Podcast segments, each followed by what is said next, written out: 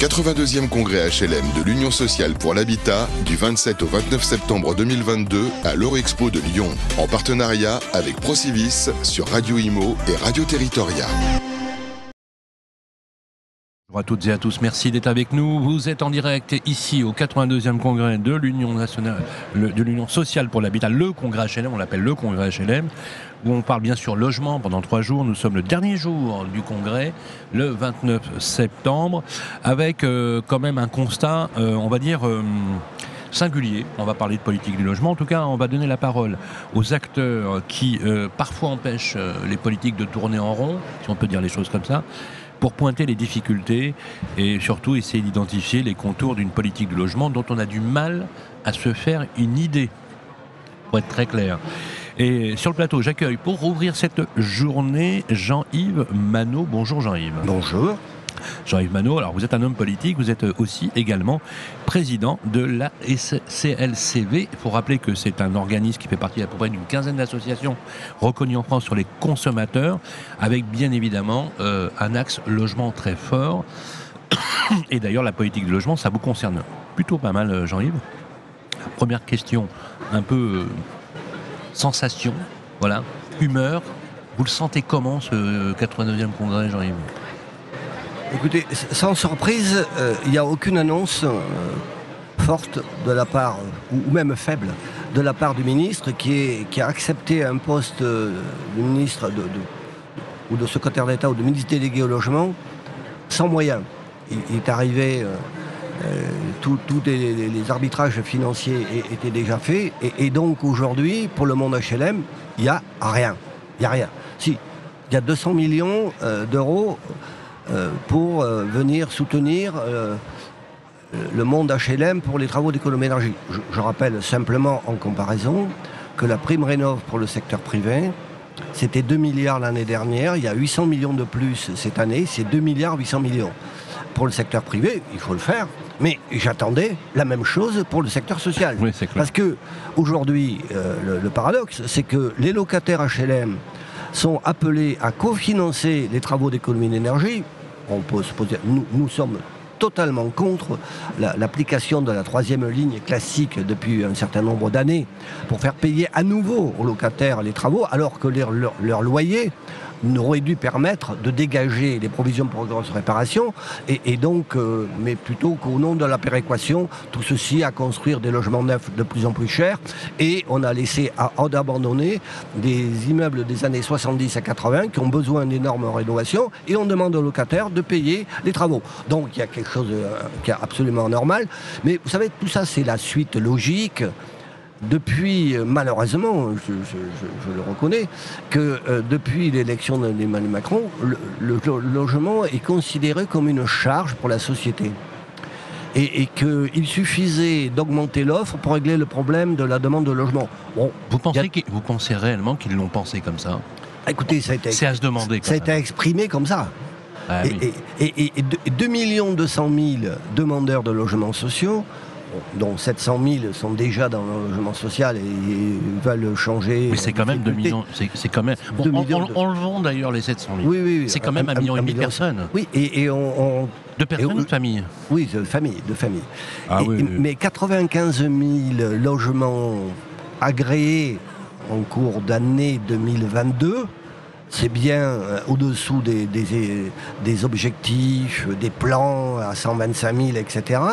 Et, de, moins en moins de moyens. Il n'y a plus un centime sur le budget de l'État sur l'aide à la pierre.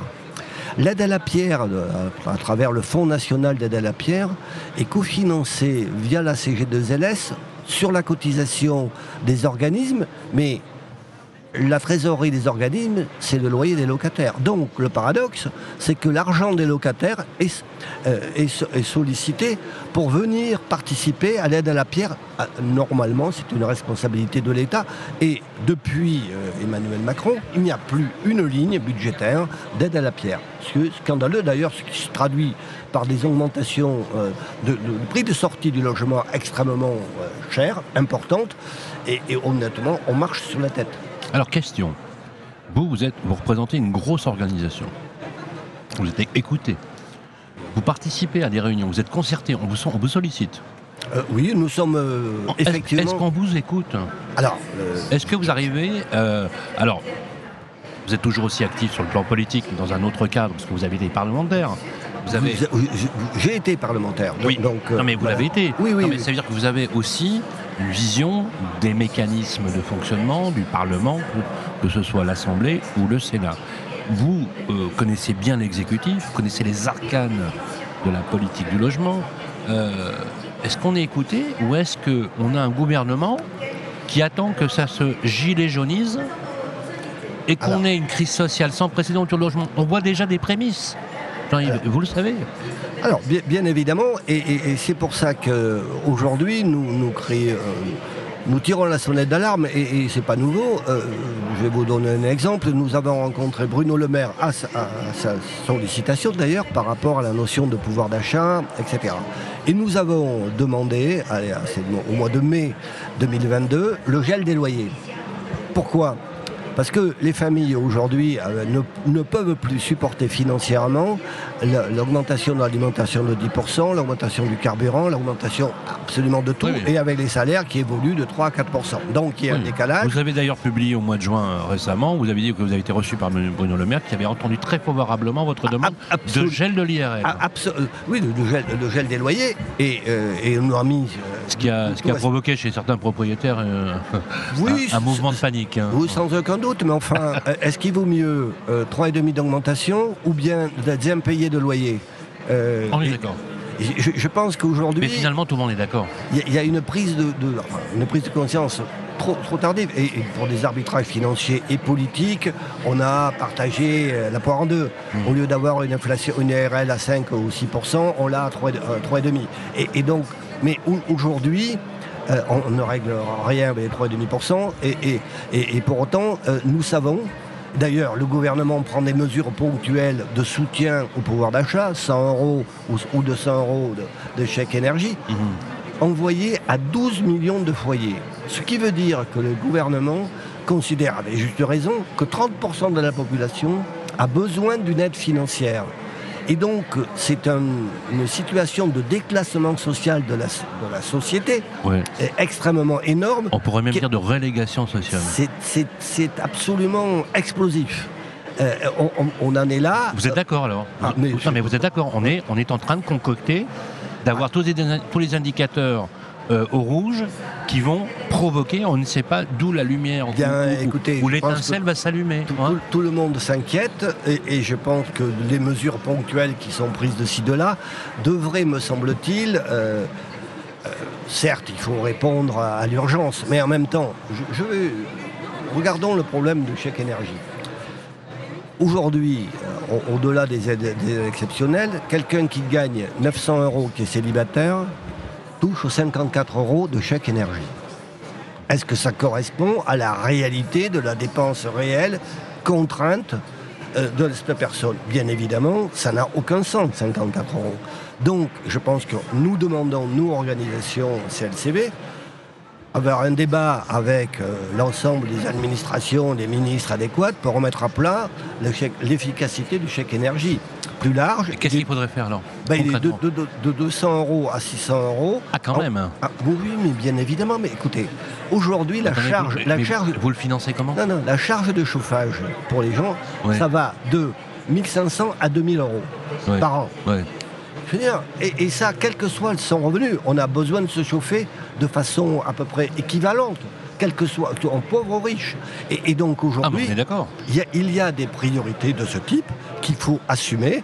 Euh, mais écoutez, honnêtement, quand on regarde les profits absolument extraordinaires des vendeurs d'énergie aujourd'hui, je pense qu'il y a là, me semble-t-il, des sources euh, indispensables, enfin des sources toutes, toutes trouvées pour pouvoir, euh, me semble, aider les. D'ailleurs, j'ai j'ai remarqué. J'adore. j'ai- c'est bien, remarqué que. Total Energy et Engie hier ont dit qu'ils allaient faire un petit geste, etc. Mais moi, je suis pour une négociation beaucoup plus virulente euh, vis-à-vis d'Engie, Oui. car l'État est actionnaire à au- hauteur de 20% d'Engie pour redistribuer une partie euh, des bénéfices monstrueux que fait Engie aujourd'hui pour baisser les tarifs, y compris pour le, les, achats collectifs de gaz pour, le logement social. Changez rien, Jean-Yves, changez rien. j'adore, j'adore. Faut venir me voir à Paris pour des débats comme ça. Alors, et vous, leur dites la même chose comme ça. Hein. Quand vous voulez. Bravo. Ah, mais moi, je leur dis. voilà, c'était Jean-Yves Manot, le président de la CLCV qu'on va suivre. ça nous fait du bien d'entendre ce genre de discours. c'est clair, sans langue de bois. Mais derrière cela, bien évidemment, il y a une réalité qui est la réalité que euh, les Français vivent au quotidien sur cette charge, vous dites contrainte de l'énergie, dont on ne sait pas vraiment comment on va pouvoir en sortir. C'est bien l'objet euh, de la vigilance qu'on va avoir à suivre ce genre de sujet. Merci Jean-Yves, on vous souhaite un excellent 90e congrès. On enchaîne tout de suite avec une table ronde où on va évoquer les problématiques de mobilité, par exemple. Merci. Le 82e congrès HLM de l'Union sociale pour l'habitat du 27 au 29 septembre 2022 à l'Eurexpo de Lyon, en partenariat avec Procivis sur Radio Imo et Radio Territoria.